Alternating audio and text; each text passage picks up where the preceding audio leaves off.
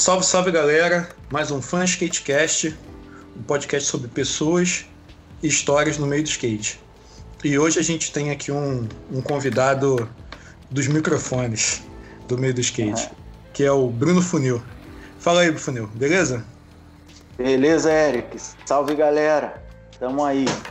Cara, como eu já falei que é um podcast sobre histórias e pessoas no meio do skate. Você é um cara que deve ter bastante história para contar, né? E de várias partes. Em todos esses campeonatos que tu já narrou, que tu já trabalhou, enfim. Vamos falar um pouco disso tudo. Falou? Beleza, vamos nessa. Cara, me fala um negócio. Como é que foi a primeira vez que tu viu um skate na vida? A primeira vez que eu vi um skate na vida, cara, foi na vila que eu morava, na rua Magalhães Couto, ali no Meier, subúrbio, Zona Norte Carioca eu tinha vizinhos que eram é, eram mais bem posicionados financeiramente e já tinham o hábito de viajar para a gringa. E numa dessas viagens que eles foram, eles trouxeram skates ainda bananinhas, antes dos tubarões dos anos 80. Eram os skates ABS 500, se eu não, é, era ABS 500 o nome. E aí, cara, a gente começou a brincar naquilo ali na vila, sentado, um empurrando o outro, né? Tipo carrinho, tal, porque a gente já uhum. tinha passado pelo carrinho de rolimã, que era uma cultura bem presente na zona norte do Rio de Janeiro. Meu pai veio de gerações de carrinho de rolimã. Pô, meu pai foi em cana por causa de carrinho de rolimã, descendo Cristo Redentor com mais de 20 malucos, brother. Meu Caraca. pai puxou uma cadeia, é, no, Quer dizer, não foi pra cadeia, mas ficou detido, tipo, um dia e meio, dois dias na delegacia com uma porrada de marmanjo, fazendo né, o que seria o primórdio do skate downhill, descendo o é, Cristo Redentor de carrinho de rolemã. E aí eu tive essa cultura de construir carrinho de rolemã e tal. E quando o skate apareceu, cara, a rodinha já de uretano, né, mano?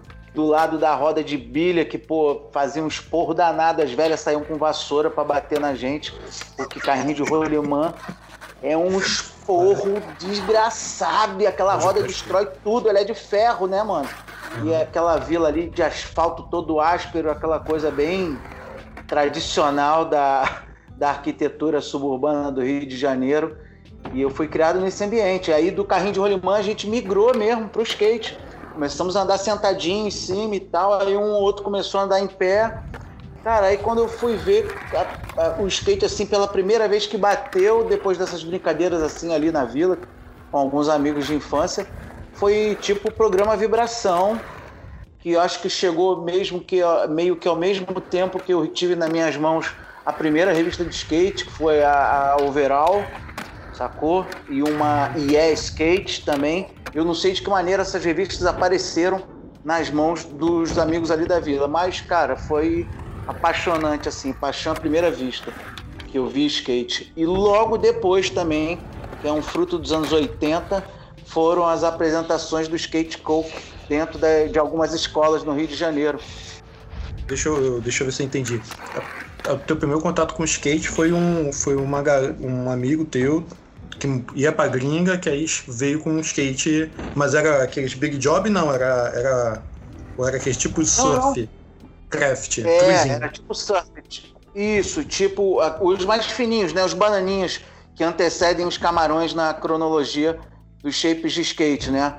Depois do, do, do sidewalk surf, né? São heranças ainda do sidewalk surf, do surf uhum. de calçada. O skatinho com formato de pranchinha de surf fininho que dava Sim. só metade do teu pé em cima dele. Foi esse tipo de skate que eu vi pela primeira vez assim de perto. E logo depois os tubarões.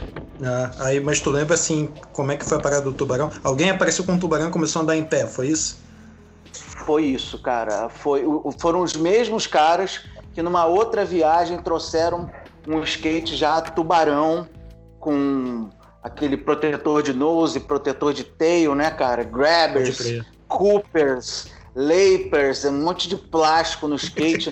e tinha um desenho de uma, de uma um urubu mordendo o olho de uma caveira assim, uma coisa bem característica do skate punk dos anos 80 e a gente pirava naquele skate e era um skate para dividir para a vida inteira, né, cara? Mas eu era uhum. muito fissurado. Na minha vila tinha uma ladeirinha, cara, então eu passei muitas horas na minha vida brincando de subir e descer, dar as primeiras batidas nessa ladeirinha ficava na frente da minha casa, na verdade. Era uma, era uma vila de 12 casinhas, a minha era de número meia dúzia, e a ladeira da vila era realmente no meio. E ali começaram os primeiros movimentos. E aí, cara, Entendi. coincidiu a, a paixão do skate, quando eu conheci ele de verdade, ultrapassou ali a brincadeira da vila, foi a, a junção e a, o aparecimento de, dessas coisas. É, foram sucessivas, assim, foi uma coisa atrás da outra.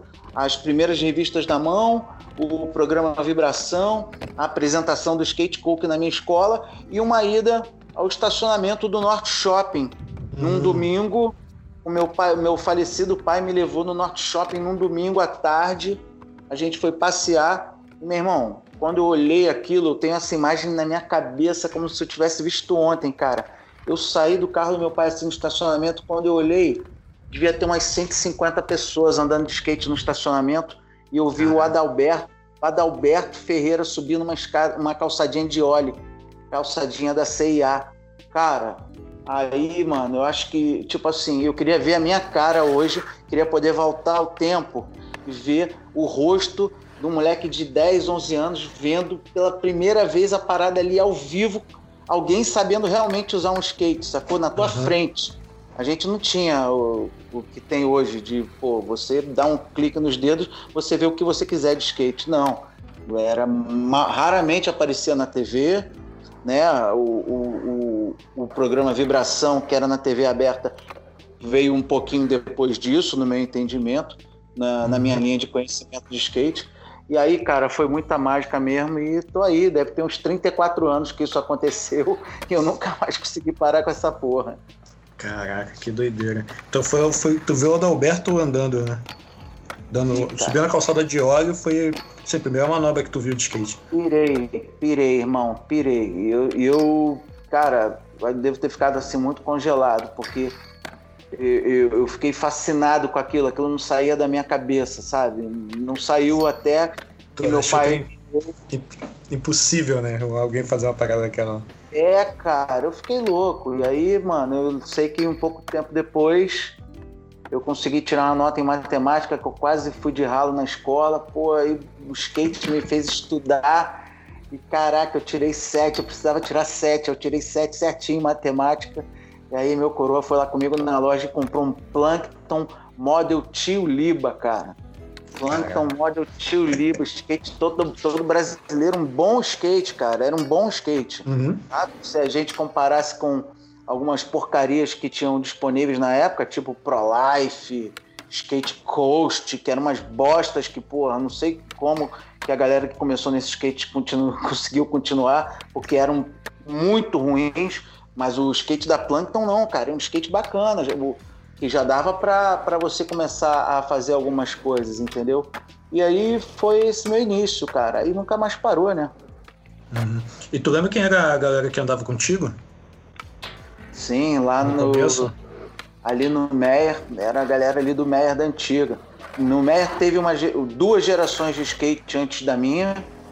Né? Uma é a geração que vem lá do, do, dos anos 70 ainda, que eu não peguei, que aí vem Tio Verde, é, tinha uns malucos que andavam na Cobal do outro lado do Meia, não chegamos a andar juntos. Eu comecei a andar só em 85 para 86, algo, tipo aí uns 5 anos depois. E aí eu andava com meu irmão, Marcelinho R.A., ali na vila era Fábio, Bruno, Soneca, Marquinho, e a gente começou a se conectar com outras facções de skatistas menos numerosos assim do que a galera, as galeras que tem atualmente, né, cara? Mas uhum. tinha um grupinho assim num, num, condomínio ali do Meia, que era uma galera do Espigão, que é onde a gente conheceu o Lampião e outros amigos. Aí, pô, do bairro do lado do Engenho de Dentro, tinha a galera do Gastão, falecido do Bambu, que, pô, fazia street e downhill, porque o downhill slide comia solto nas ladeiras da Itapema, no Engenho de Dentro. E a gente era muito local de lá também, porque tinha uns gaps, umas escadinhas e a gente misturava na sessão com downhill slide. Então, gastava roda pra caramba. Tem muito uretano naquele asfalto lá. E aí começou a se conectar, né, cara? As galeras ali da Zona Norte. E depois, quando foi pro Norte Shopping, aí a conexão foi com o Rio de Janeiro inteiro, né, cara? Porque no estacionamento do Norte Shopping, berço dos ZN Boys, os meus primeiros ídolos no skate eram os ZN Boys. Adalberto Ferreira, Jorge Cupim, falecido Jason, que partiu agora no ano passado, deixando todo mundo muito triste. É, Álvaro Catinha, pô, Alexandre Tobobinho, o, o, o irmão dele, o Alf, e tinha um outro irmão dele, eram três irmãos, três irmãos, que um deles já tirava foto de skate, tirava foto para a revista Yeah Skate, que é do mesmo tempo da Overall Skate, revista dos anos 80. Caraca. Então aquilo ali começou a nos aproximar do, do skate de verdade, né, cara? E rolava aquela cena ali do North Shopping de street skaters e freestyle skaters. Era todo uhum. mundo junto. A gente andava ali com o Lúcio Flávio, que já era campeão brasileiro várias vezes de freestyle, André Batalha, é, pô, os coroas que estão aí do freestyle todo, Celso, o mestre Edgar, Mar... Edmar Marroca, tudo dali, Tai Tai, todo mundo cria dali do Norte Shopping. Eles ficavam na frente da CIA, que tinha um piso mais lisinho, mais plano, e a galera do street ficava usando as calçadas, os curbs, as jump ramps clássicas de madeiras roubadas da SEG, no maior cara de pau, as rampas lá com o logo da SEG. A galera roubava madeira das obras, mas por uma boa causa, não me arrependo não. E a galera botava lá a rampa, pô, patrocínio da SEG, é patrocínio, mas a SEG nem sabe que tá bancando isso aqui. Mas era desse jeito. A galera construía jump ramp, tudo de madeira roubada. Isso não aconteceu só no Rio, só no Norte Shopping, não. Isso é uma cultura, né, cara? Um consciente coletivo que sim, sim. pelo skate do Brasil inteiro, porque eu já ouvi isso de várias outras pessoas. Pô, madeira roubada para fazer rampa é nós, pô. É. A rampa ficava até melhor. Tem uma história daqui da galera daqui de Realengo que um cara montou uma mini rampa em casa na época. eles foram. Eles foram instalar uma tubulação de esgoto numa, numa parte lá para dentro de Realengo. E aí os caras passaram a noite indo para casa depois do rolê e viram a parada. Isso eles contando, né, pra gente. E aí foram e viram que os caras estavam tipo. Eles meio que trocavam algumas madeiras e botavam numa pilha e aí a pilha foi baixando, sacou sozinha. e o maluco montou uma rampa em casa, montou uma mini rampa em casa com os compensados. Pô, isso aí queria um autógrafo dele, isso aí imitou a minha parada. E falavam que ia andar na, na, mini rampa, como ela era toda pregada, né? Encaixado, pregado, encaixado, pregado. E foi, tu subia no, no coping assim, tu dava um 50, a mini rampa balançava, sacou? não te estrutura. Caraca, muito bom, cara. Essas coisas da, das raízes do skate. Das raízes, assim, já da, da nossa época, né? Porque tem, tem história antes da gente, né? Eu tô com 46 anos, pô. O pioneiro aí do skate brasileiro é o, é o Cezinha, o Come Rato, o Cujo, esses caras aí que estão na casa dos, dos 60. Então, uns 15 anos aí para frente da gente ainda teve bastante história, mas a gente ainda pegou bastante coisa do, do osso duro de roer, sacou? Acho que é isso que forjou. Muita gente tá aí até hoje apaixonada. Vários caras aí, pô, cabelo branco na sessão. Hoje é, é mato. Qualquer rolê que tu vai tem cabelo branco no rolê. Eu, pô, quando comecei a andar de skate, eu nunca tinha visto uma pessoa de. Sei lá, não lembro nem de ter visto alguém com 30, 35 anos em cima de um skate. Pô, hoje eu faço sessão com cara de 55, 60 aí toda hora. Pode crer, tem essa parada também, né? Tem isso também. Sim, é muito Uma novo, parada... né, cara? Skate é muito novo. É, pô, tem isso. É o que o outro dia eu falei com uma outra pessoa também, num, num podcast, ele falou assim, cara, o skate tem essa parada que os, os nossos ídolos, nossas lendas, agora que estão meio que Sim. partindo. Agora é, que estão falecendo. Então os tem muita gente que ainda estão aí. É, tem muita gente que ainda tá aí, né? E mesmo assim, o cara ainda vai por fatalidade, não é nem por, por questão de, de, de idade, não. Não é nem por sim, naturalidade, sim. né? Ainda é por fatalidade. Então, é, rola essas paradas. É, outra coisa que a gente fala também, uma parada interessante que tu contou foi o, o teu momento mágico no meio do skate que tu descobriu o Og, né? Que tu viu alguém subindo a calçada Sim, claro. Sim, foi. Uma parada que aconteceu comigo quando, quando eu aprendi a andar foi isso, né? Quando eu aprendi a andar, a primeira pessoa. Aprendi a andar não, quando eu descobri o skate, né? A primeira pessoa que eu. que eu vi dando óleo, né? Que eu vi quando eu descobri o skate mesmo, o que, que era, com manobra e tal, foi o grilo. Eu vi o grilo subindo num capô de um carro. Grilo, cara. Caraca, chão, assim. então. Pô, se eu tivesse visto isso, eu ia ter um ataque do coração. Tu viu uma coisa mais pesada. Eu vi o Adalberto só subindo na calçadinha nos 10 centímetros, eu já fiquei alucinado. Se eu visse ele subir no carro, eu ia ter um treco, mano. Eu não acreditei, cara. Eu não acreditei. Que eu vi, os, eu vi uns caras andando na rua, e aí tinha um, tinha um barzinho de rock and roll e tal. E aí o que que aconteceu? Tinha um cara com a camiseta vermelha, igual do Chapolin, sacou? Com o coração. Ah. Só que era um G. Ah. e era o grilo. Caraca, e aí, isso é lendário.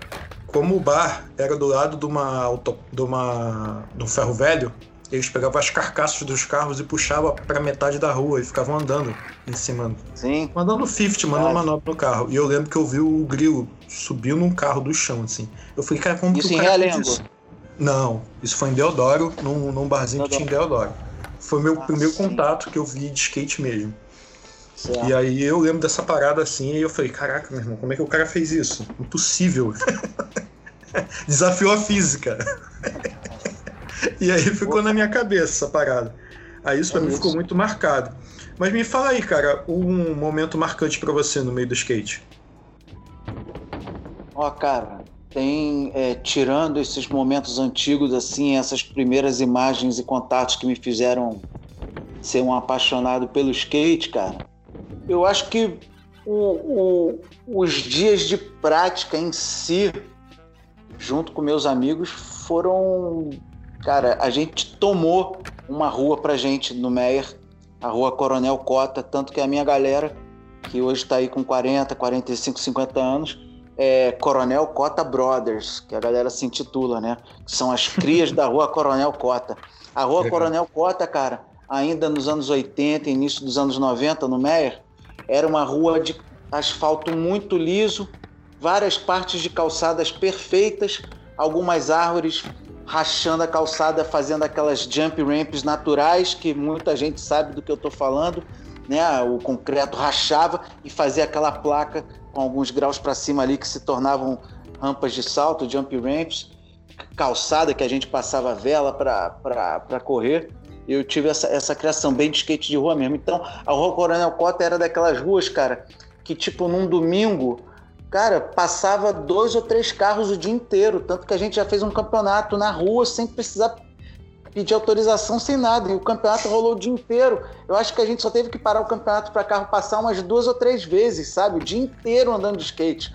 Então eu ainda peguei o final da, da, da, da juventude assim, cara, carioca utilizando a rua como playground mesmo, sabe? O meio da rua.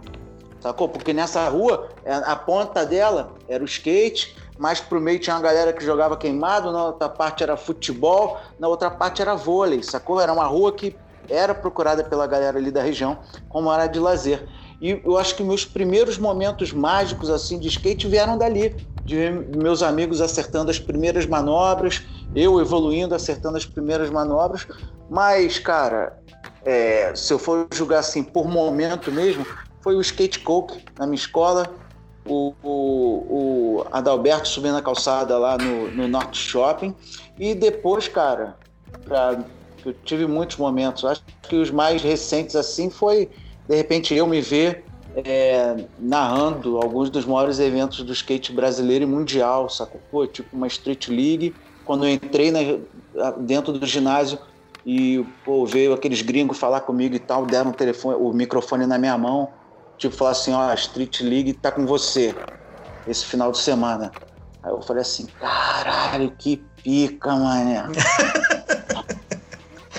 Caralho, mó responsa, maluco, não posso dar mole aqui, pã.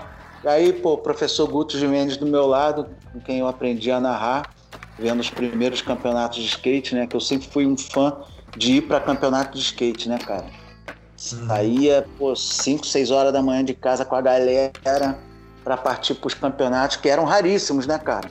Pô, me lembro que teve anos inteiros aí que não teve um evento de skate durante a minha infância e adolescência sacou? Verdade. E quando tinha alguma coisa, eram eventos que bombavam, lotavam, porque todo mundo corria, divulgação de cartaz colado na parede, sacou?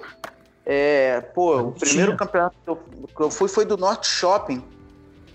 Eu tava bem ali no início do skate mesmo e conheci pelo, pelo início da frequência ali no Norte Shopping. Aí eu vi a apresentação da equipe da Lifestyle com o Rui Moleque, Beto Ordai, pô, Cláudio Riga, enfim.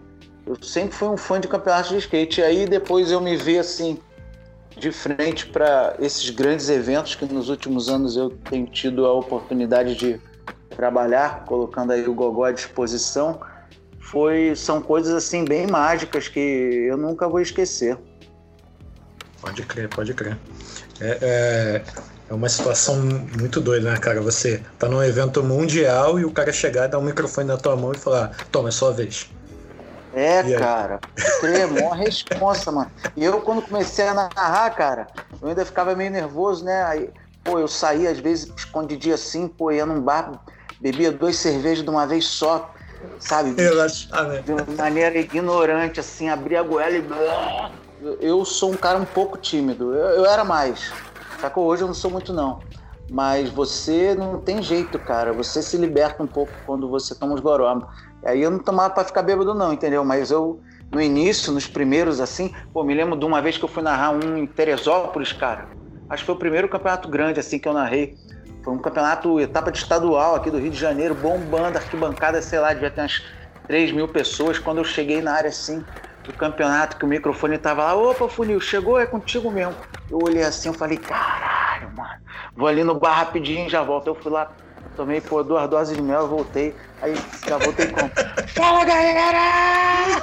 Aí a galera veio junto, aí fluiu. Desse maneiro. jeito. Maneiro, maneiro. É umas paradas muito legais. Eu vi o Amaury Júnior falando isso na televisão, cara. Eu levei essa porra de esse aprendizado e acabou dando certo. Me agradeço muito ao Mauri Júnior, cara. Tá ligado? Aquele coroa, o dinossauro da TV, eu me amarro nele, apresentador do perfil. Aí uma vez eu vi uma entrevista, pô, tô sempre, pô, Mauri, você tá sempre, sempre assim, muito, né, muito solto, se sentindo muito à vontade com os convidados ali, com as pessoas que você entrevista, com o microfone na mão, o que que você faz? Ele, pô, eu bebo um pouco antes. Eu falei, caraca, esse coroa é foda, vou fazer isso pra ver qual é, e deu certo. Mas foi só no início, há muitos anos eu não preciso fazer isso não, porque eu perdi a vergonha, tô, tô cara de pau agora. é outro, outras paradas também. E a experiência, né? Tu vai tomando experiência, tu vai acostumando. Sim, sim, vai acostumando. É. No, no começo a gente toma um, alguns sustos dessas paradas. Eu lembro também o primeiro campeonato de skate que eu corri também, quando o cara falou meu nome, eu fiquei. Entrei na pista e fiquei remando do lado ao outro. Eu não consegui tocar manobra nenhuma. Só fiquei dando impulso. Cara, eu lembro, eu corri um campeonato em Caxias, foi o segundo que eu corri. Quando eu vi meu nome no microfone, cara, eu fiquei sem saliva, eu achei que eu ia ficar sem ar, mas pô, deu até certo, que eu fiquei em terceiro no iniciante. Eu lembro desse campeonato lá em Caxias, quem fez foi o mestre Jacaré, que tá no rolê até hoje aí, com uns 60 ah, anos. Pode crer. dar uns carros Jacaré, pô. É, que faz os pads, né? Isso, isso, equipamento de proteção Jacaré. Ele que fez esse campeonato, tá, pô, isso aí deve ter sido 89, no máximo, não, nem anos 90, foi 89 mais ou menos, eu era iniciante. Foi isso. E, cara, a minha primeira experiência de narrar, né, ela foi meio traumática, porque eu estava sentado na boa de juiz, trabalhando num evento em Rio das Ostras, eu, Léo Careca, Alain Mesquita, e, mano, o campeonato tava rolando, bombando, e o locutor era um locutor de supermercado, cara, um tiozinho narrador de promoção de supermercado. Caraca!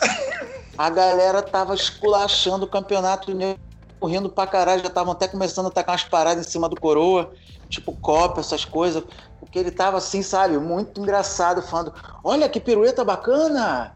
Epa! Esse é sério, hein, galera? Nossa, mano, e a galera sacaneando pra caralho. Aí, mano, veio o produtor do evento assim pra Léo, Alan e eu. Porra, Léo e Alan estavam dando rolé, fazendo a demo, jogando sal. Aí sobrou pra mim, né, mano? Pô, vai ser tu que vai lá falar, mano. Tão sacaneando pra caralho o tio ali do mercado. Pega lá o microfone dele e vai lá falar que tu entende dessa porra. Aí, mano, fluiu, fluiu. Comecei a falar ali. Aí já me chamaram para um outro campeonato em Rio das Ostras, que foi o Renato Bigode, nosso camarada. Uhum. chamou para um evento em Rio das Ostras, a primeira vez que eu fui chamado para narrar. Que não foi assim de ocasião, sabe? Só tem tu, vai tu mesmo. Aí, aí dali começou a fluir, aí começou a aparecer um atrás do outro e pá. Irado, eu não sabia dessa história. Não sabia que tinha acontecido isso é. contigo no começo. É, essa do louco todo de supermercado, pô, é, é uma história engraçada. Tem uma galera que conhece. Foi desse jeito mesmo, cara. É, eu ia, eu ia acabar te perguntando isso agora. Eu ia te perguntar se você tinha alguma história divertida e alguma história de perrengue para contar. Se você tiver mais algumas aí, tá aí. Uma história divertida e uma de perrengue. O que você tem para é, contar? É, cara, acho que, acho que acabou estando dentro dessas histórias aí que eu acabei de falar, né? Que na verdade o perrengue foi um perrengue que, pô, eu agradeço muito, cara. O susto que eu tomei, o pânico que eu fiquei ali nos primeiros momentos, que, pô, é, se tornou uma profissão, né? Eu, eu, nos últimos anos aí, tenho narrado bastante, viajo para narrar etapas fora do, do, Rio de Janeiro. Pô, conheci o Nordeste, vários lugares, narrando as etapas do Mundial quando rolavam lá no Ceará, da World Cup Skateboarding. Eu narrei vários, vários eventos para Daniele Dombostic, da World Cup. A, a CBSK botou fé em mim através, pô, me lembro, o Ed Skander, que me deu a primeira oportunidade de eu narrar uma etapa de Brasileiro Pro lá no Nordeste também. Fui lá em Fortaleza narrar. Ele que botou assim, gostou de uma opção que ele viu minha aqui no Rio de Janeiro, falou que eu mandava bem, aí começou a me dar essas oportunidades, aí começaram a aparecer as oportunidades dos eventos grandes. E aí culminou nos maiores que eu narrei de toda a minha vida, que foi a Street League do Rio de Janeiro, que, cara, dentro da história da Street League é considerada até hoje a de nível técnico mais alto, tanto que teve um número absurdamente alto de Nine Clubs. Nine Club, né? Ah. É, a gente tem uma média de 9, 10 Nine Club nas etapas mais pica da Street League dentro da história dela toda de 10 anos, eu acho que a Street League completou agora. Pô, no Rio de Janeiro a gente teve 18, mano. Caralho. Eu e Guto seguramos lá 18 Nine Clubs. O público se comportando como se fosse uma final Vasco e Flamengo no Maracanã. Isso, pô, todo mundo, todos os presentes eram unânimes em falar que não teve nada igual dentro da história da Street League, de vibração da galera, de nível técnico, e é aquela sinergia, né, cara? O público grita, o skatista responde, meu irmão. E nesse dia, Exato. pô, na, Nádia ganhou, né, cara? Tava iluminado, mas Kelvin Hoffler, pô, Felipe Gustavo. Kelvin ficou em segundo, Felipe Gustavo em terceiro, ou seja, o pódio foi maravilhoso, dois brasileiros no pódio.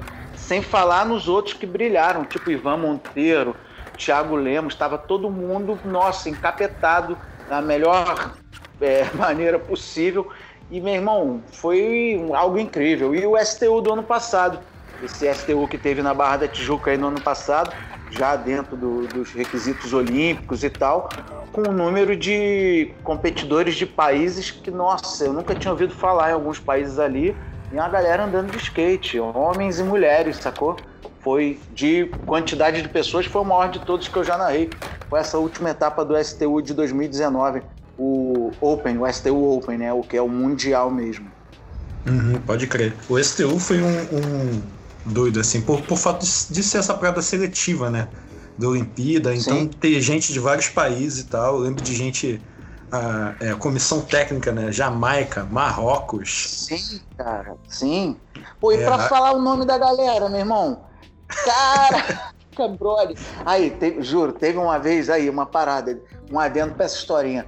Porra, tava eu e o Mark Churchill que é um puta locutor sangue bom da Inglaterra, ficou mó camaradão meu, e ele é provavelmente o cara que vai narrar as Olimpíadas, o Mark Churchill.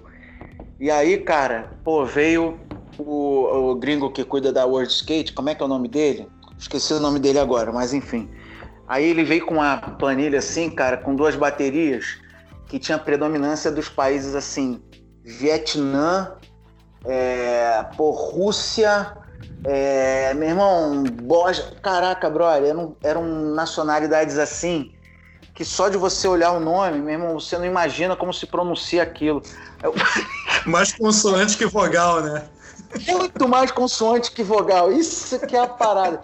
meu irmão, aí misturado com chinês, com porra, japonês, caraca, Vietcong filipino e tal. Aí eu falei, caceta, mano, vou falar aqui o nome. Tomara que ninguém levante o braço aí quando eu chamar. Mas aí fui falando e tal, aí o, o inglês falava de um jeito, eu falava do outro, acho que a gente encontrou um caminho aí. Deu tudo certo, ninguém deixou de correr pela pronúncia da gente, não.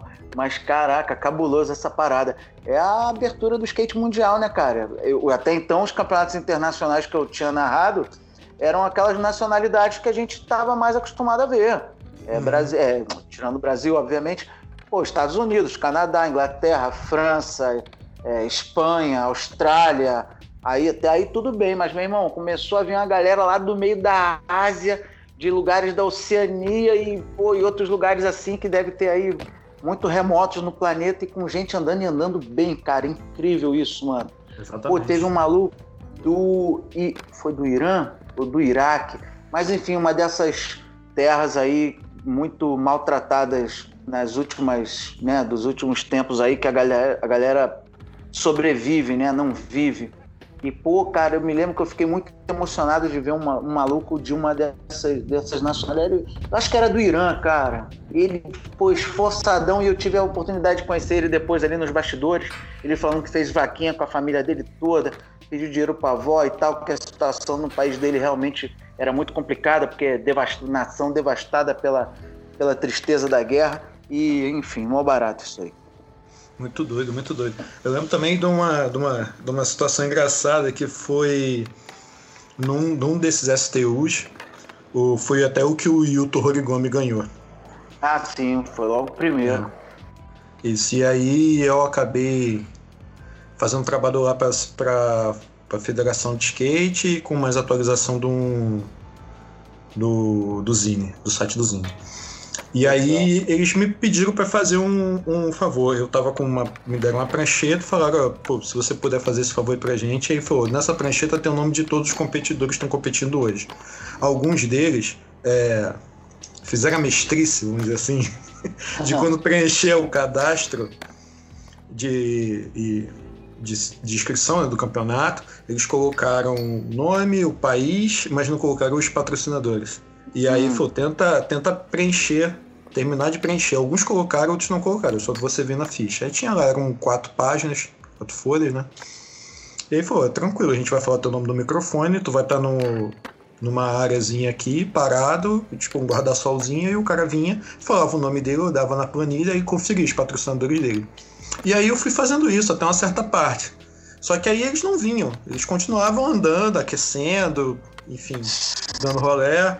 E aí já tava e aí eu entreguei a planilha e falei, cara, o que deu para preencher foi isso aí. Pô, mas tá faltando gente aqui ainda aqui. Aí eu falei, é, cara, tá faltando gente, mas eles não estão vindo. Aí ele, pô, cara, então faz o seguinte, preenche só esses aqui. Esses caras aqui estão aqui na frente na arquibancada. Tava na. onde ficam os locutores, logo na arquibancada de baixo. Logo na arquibancada de baixo, assim, de tá os locutores na parte de baixo. Aí, aí eu dei a volta lá, era, era o francês e o japonês. E aí que eu descobri que o, o japonês ele, veio, ele não falava inglês. Então ele, hum. ele conversou com o pessoal, foi pro aeroporto, não sei se tu sabia dessa história. Ele foi pro, pra Europa. Eu acho que eu ouvi alguma coisa, cara. É, e aí eles me contaram que... lá.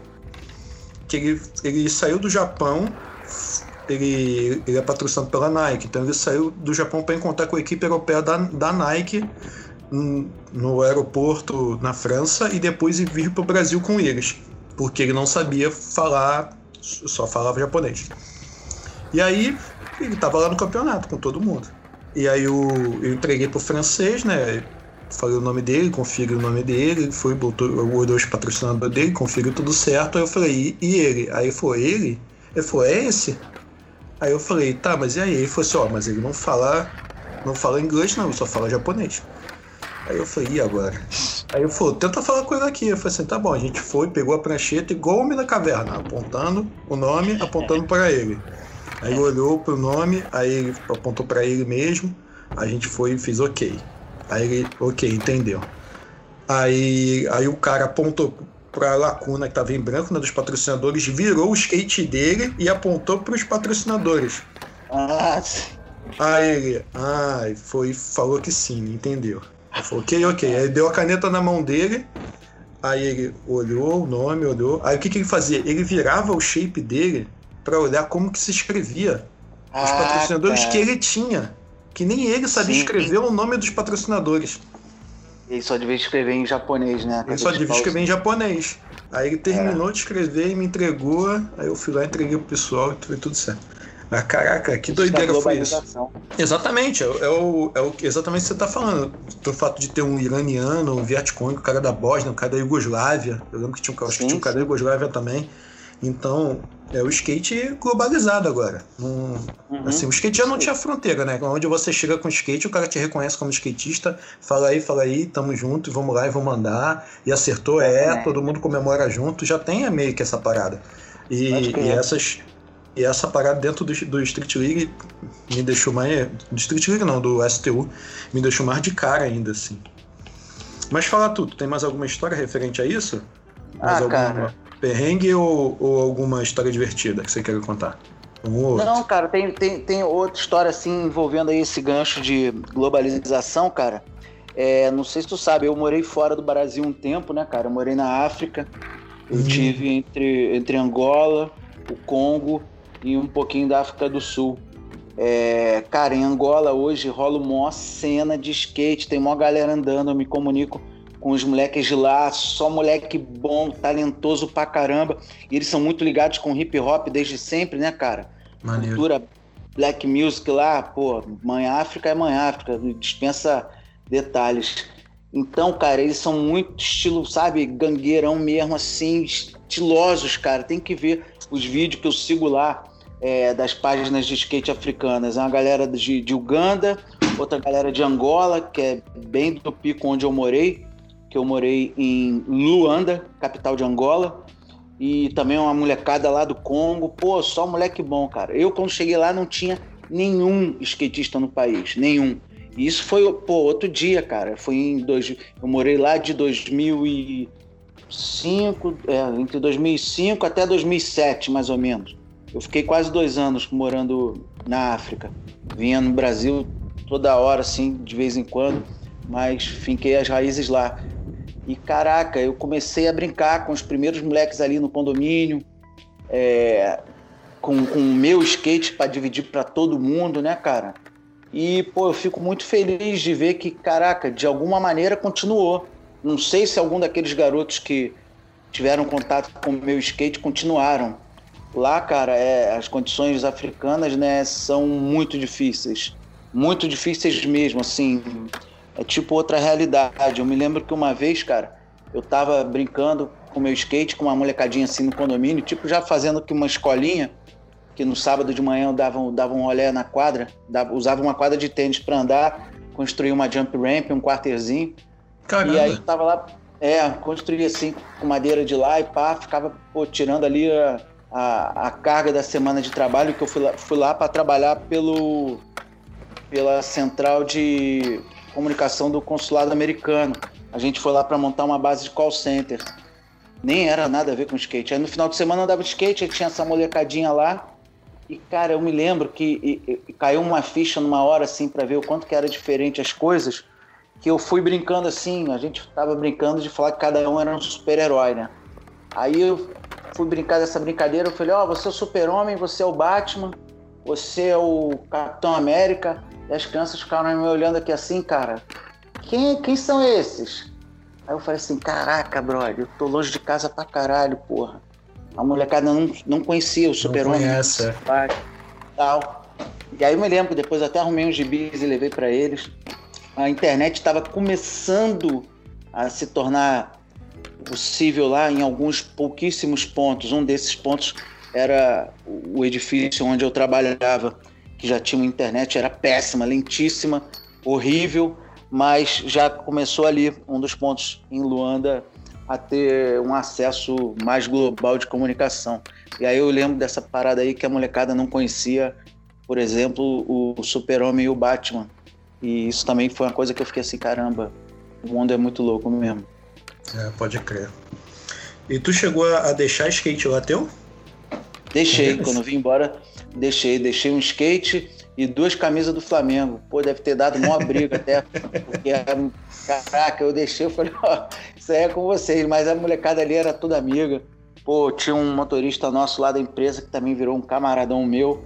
Ele até aprendeu a andar de skate, cara. Pô, gente boa pra cacete. Porra, negão, quase dois metros de altura magrelão, serviu a guerra de lá, aprendeu a andar de skate. A, a, a Milka Ndumba, e pô, que ele esteja bem, nunca mais tive contato com ele. Quais são as tuas influências no meio do skate? Influências, skate de rua, punk rock music, o, os primórdios ali do, do hip hop, né, cara, do rap também, essa, essa mistura de elementos de cultura urbana ali foram as primeiras influências. E se for falar de caras, os meus primeiros ídolos, além dos N Boys ali, que eu já citei anteriormente, foram esses caras. Marco Gonzalez, Natas Calpas, é, Ray Barbie. Eu era um assíduo espectador de vídeos de skate, sacou? Assisti todos esses vídeos de skate que naquela época era cópia da cópia da cópia da cópia. Você recebia aqueles VHS, pô, igual Frankenstein, cara.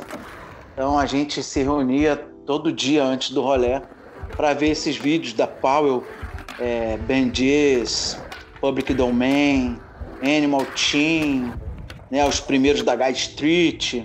E aí começaram a ter ali os primeiros ídolos, né? Matt Hensley, Ron Allen, Danny Way, pô. Mas o Mark Gonzalez é um cara que até hoje, cara, pô, se eu ver o Gonzalez subir na calçada de óleo, eu fico todo arrepiado, cara. Eu fico emocionado porque, para mim, ele é o, é o pai do, do street skate, superando até mesmo Natas Calpas e outros caras assim. E anda muito, cara. Não sei se tu viu, Eric. Pô, há pouco tempo saiu uma, uma vídeo partezinha dele, dele brincando na rua, né, cara? Ele é mó engraçado. Ele, ele, ele mandando tá o board back, né? Na é, pedra, né? Cara, ele manda, mandando assim, correndo a Eu pedra toda de board de back, atualmente lip slide, back lip, né? Mas enfim, cara, correndo assim, caraca, meu irmão, e ele já tá tiozão, meio gordinho. Mas, cara, é, um, é uma quantidade, é um estilo tão lindo, cara. É uma naturalidade tão grande. Você vê que realmente o skate é, é como se fosse uma extensão dos pés dele, sacou? Pô, Marco Gonzalez é, é ídolo. Assim como o Rodney Mullen também. E os brasileiros, cara, pô, da antiga, que eu também pô, respeito o máximo. Antônio Tron, Rui Moleque, Beto Ordai, Cláudio Seco, Alexandre Ribeiro. Pô, Tarobinha, nossa, só monstrão. Skate brasileiro, só orgulho. Pode crer. Esse vídeo do, do Gonzalez eu, eu compartilhei, publiquei até na página do Zine. Pô, cara, é, eu tinha conversado com uma galera, eu acho que eu tinha gravado um pod e o cara falou assim, pô, enquanto a gente tá aqui conversando, provavelmente o, o Gonzalez tá andando por aí. O cara fez esse comentário e no outro dia apareceu um, um vídeo do Gonzalez andando, né? Nossa, aí, mano. Putz, foi, foi brabo, foi brabo. E, e engraçado ele andando com um bonezinho, né, cara? Uma boinazinha e um suéter Parece um senhorzinho é. já de idade, né? É, cara, ele, ele é exótico, né? Ele é artista, artista plástico e tal. Ele é um cara bem exótico. É. Bem a cara do, dos primeiros skatistas. O skate era uma coisa de gente muito exótica, né? Hoje o skate é mais popular, você tem várias vertentes dentro do skate, né? De tipos de pessoa, guiados por estilos musicais diferentes, com diferentes jeitos de se vestir, é tudo muito é muito plural, né, cara? Uma pluralidade gigante no skate hoje. Então você encontra hoje pessoas mais comuns que andam de skate, né? Pô, caras que, enfim, têm estilos mais é, notoriamente comuns ao dia a dia, né? De uma cidade grande e tal. Uhum. Agora, nos primórdios, a galera tinha muita gente exótica mesmo, né? Influenciado lá pelo, pelo início do punk rock, principalmente tinha as pessoas assim bem, bem diferentes. Porque também foi uma parada que surgiu na rua, então a rua meio Sim. que abraçou como cultura de rua e é isso, né? Então, é. apesar... E foi evoluindo conforme o tempo foi passando. É, cara, como é que é a tua vida fora do skate? Não, não tem, né? nem tem, cara, nem tem. A vida fora do skate, que eu não tô, pô, andando. Agora eu ando bem menos do que andava antigamente, né? Se eu andasse o que eu, andasse, o que eu andava antigamente, as horas que eu gastava antigamente em cima do skate, eu seria um maior vagabundo, eu não ia ter grana para pagar minhas contas. Mas, pô, eu, eu trabalho com skate, né, cara? Tem a minha escola de skate, o NES, que a gente tem alguns núcleos no Rio de Janeiro, no momento todos parados, mas a gente deve começar a voltar provavelmente agora em julho, com as escolinhas, as escolas que a gente tem dentro de colégios e, e, clubes aqui do Rio de Janeiro. O NES, Núcleo Escola de Skateboard, que está há quase duas décadas formando bons skatistas. E a minha vida fora do skate é essa, é trabalhar, pô, minha família, minha esposa, meus bichos, cara. Eu agora tô meio que curtindo bastante fora do Rio de Janeiro. a cena, principalmente aqui do Vale do Paraíba, onde eu estou atualmente. Já estou aqui tem três meses por causa da pandemia. Aqui é uma área rural, cara. Eu estou aqui em Canas, fica entre Lorena e Guaratinguetá, fica pertinho dessas duas cidades que são riquíssimas em skate. Aqui estão alguns dos melhores skatistas do Brasil.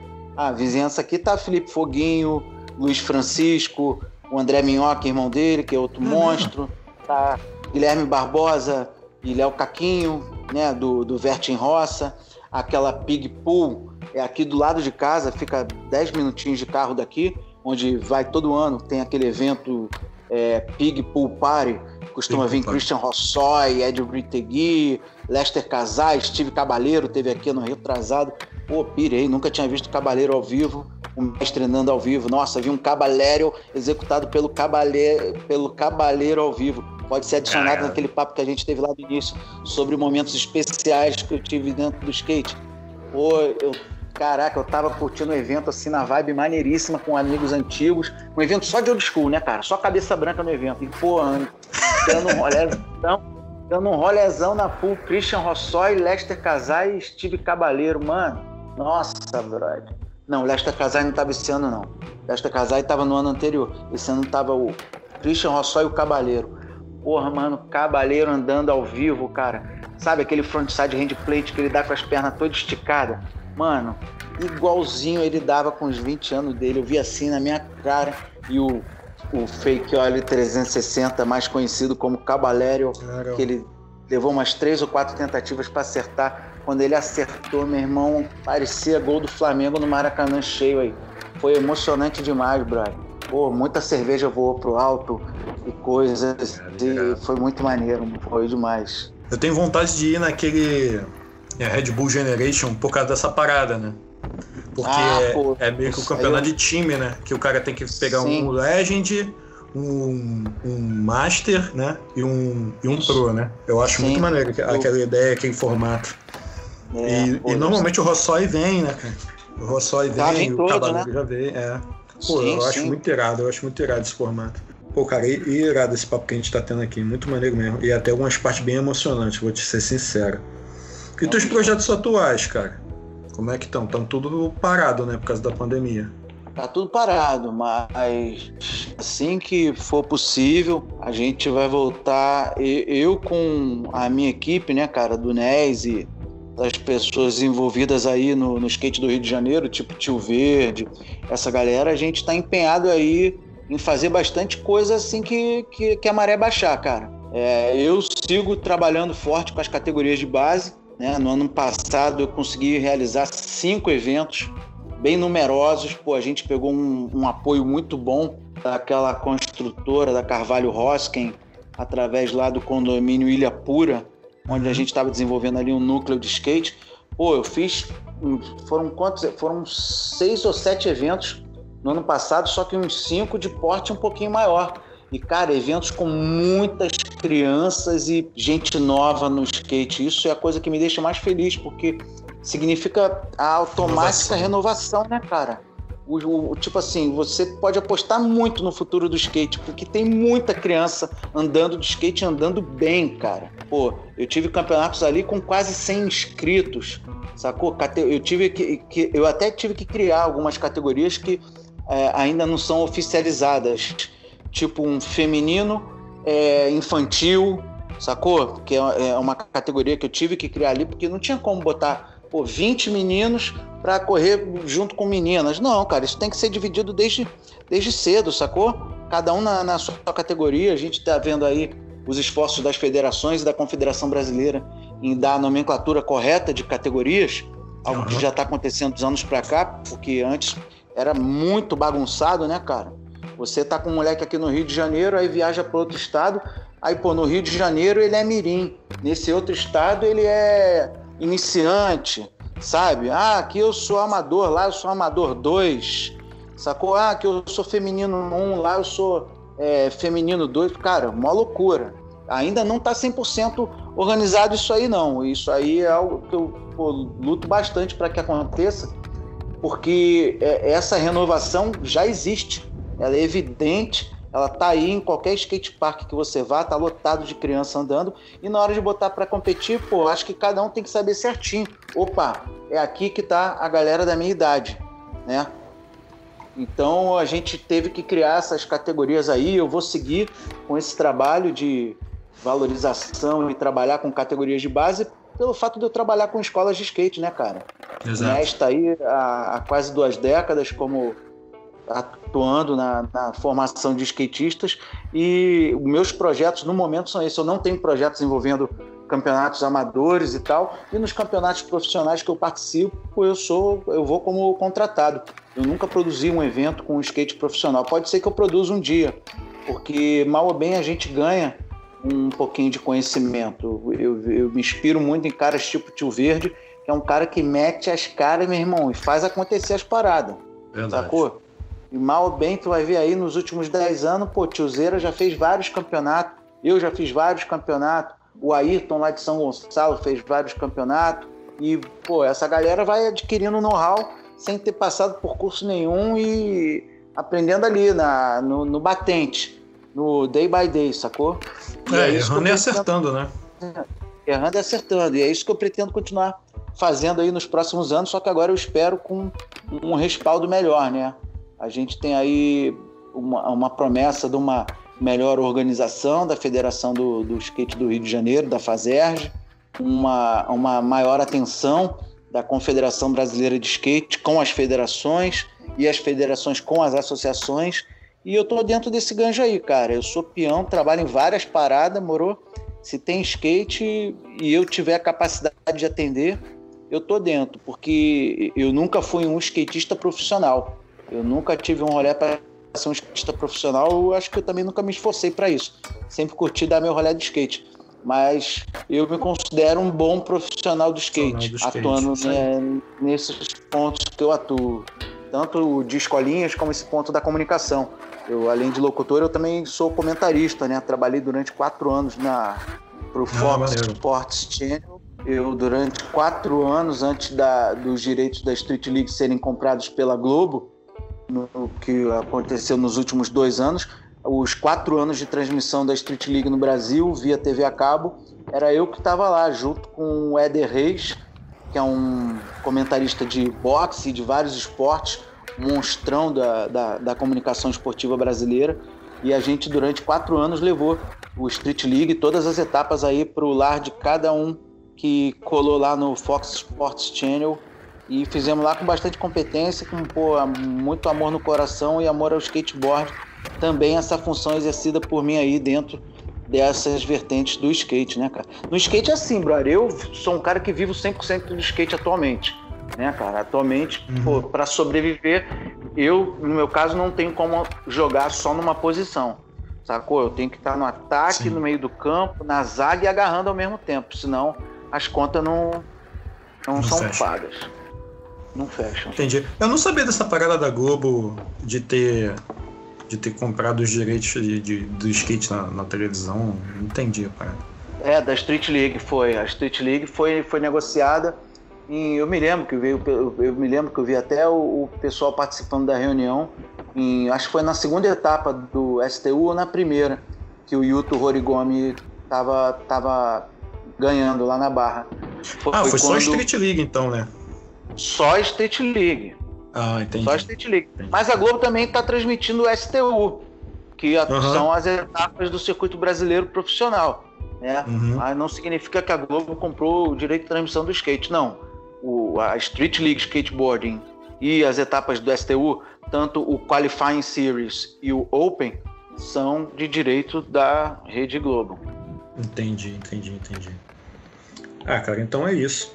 É, teu recado final, cara. É, continuem andando de skate. Skate é o remédio para muitas doenças desse mundo louco, insano, esse sistema cruel que a gente vive aí na, nas grandes cidades. O país passa por um momento terrível, politicamente falando. A gente vive um momento de trevas, como nunca aconteceu antes, pelo menos desde de 1974, de quando eu nasci e criei consciência. Tenho certeza que a gente nunca passou por um momento tão difícil né? É, muita polarização, muito ódio, muita falta de compreensão, falta de amor. E o skate, cara, é, é um remédio. Eu vejo pessoas curando muito mais, curando muitos dos seus males, utilizando o skate para isso. Então usem sem moderação, sacou? É, dentro do NES, lá do nosso, das nossas escolas de skate, a gente tem um trabalho de incentivo imenso a adultos voltarem a praticar skate. A gente tem uma resposta muito grande, tanto que meus dois públicos mais frequentes dentro das nossas escolas de skate ou são crianças bem novinhas ou são adultos. O que eu tenho menos hoje andando de skate são adolescentes dentro dos núcleos do NES. Porque a galera adolescente já começa a ir para rua sozinho, já começa a frequentar os skate park e aí fica mais soltinha. Mas dentro das escolinhas estão lá a molecada, que é levada pelos pais, e os pais que de repente já andaram de skate algum dia, e muitos praticam junto com os filhos. E eu, eu ouço relatos assim, cara, incríveis, de pô, muito obrigado por você ter apresentado o skate na minha vida, cara. Minha saúde melhorou, minha cabeça tá muito melhor do que estava. Enfim, skate é um santo remédio. Mantenham dentro da sua mente, do seu coração, do seu corpo, da sua alma. E eu tenho certeza que vale cada centavo investido num carrinho bom para você praticar nos seus momentos de lazer e você ter ele ali sempre perto, mesmo que não seja o seu lifestyle, praticar skate é muito bom. Tem ele sempre perto de você. Valeu, cara. Pô, brigadão, Funil. Tamo junto, Eric. Parabéns Caraca. aí pelo teu trampo. Você também é um dos caras que, pô, segura a bandeira aí, cara, de culturas é, de comunicação que são muito originárias das raízes do skate, né, cara? Tá lá o teu skatezine e com esses teus podcasts agora, isso aí com certeza fica um delegado para gerações futuras para ver que tinha um cara com um cara de cientista louco, de óculos, de cabelo e barba aí por trás, olhando o depoimento do monte de maluco apaixonado por uma parada e que isso fique registrado aí para sempre. É isso aí. Eu acho que é mais ou menos isso aí que vai acontecer. é isso, é isso. Valeu. Então é isso, galera. Muito obrigado aí. E vocês podem escutar esse podcast e, as, e os demais outros podcasts também no, no fanskatezine.com, no site. Lá você também pode baixar os zines e imprimir os zines para você guardar. Ou então, em qualquer evento que você encontrar com a gente, você pode pegar os zines também, lembrando que o zine é distribuído gratuitamente. É só você chegar numa hora que você consiga. Tem ainda zine, porque acaba rápido às vezes. Mas é isso. isso você aí, pode galera. escutar esse podcast também no, no seu agregador de podcast preferido. Ou então você pode escutar também no Spotify, no Google Podcast, no Apple Podcast, em qualquer programa desses. Falou? Então é isso. Um grande abraço. Valeu, galera. Valeu, Funil. Muito obrigado. Valeu. Beijo no coração de todos. Skate sempre.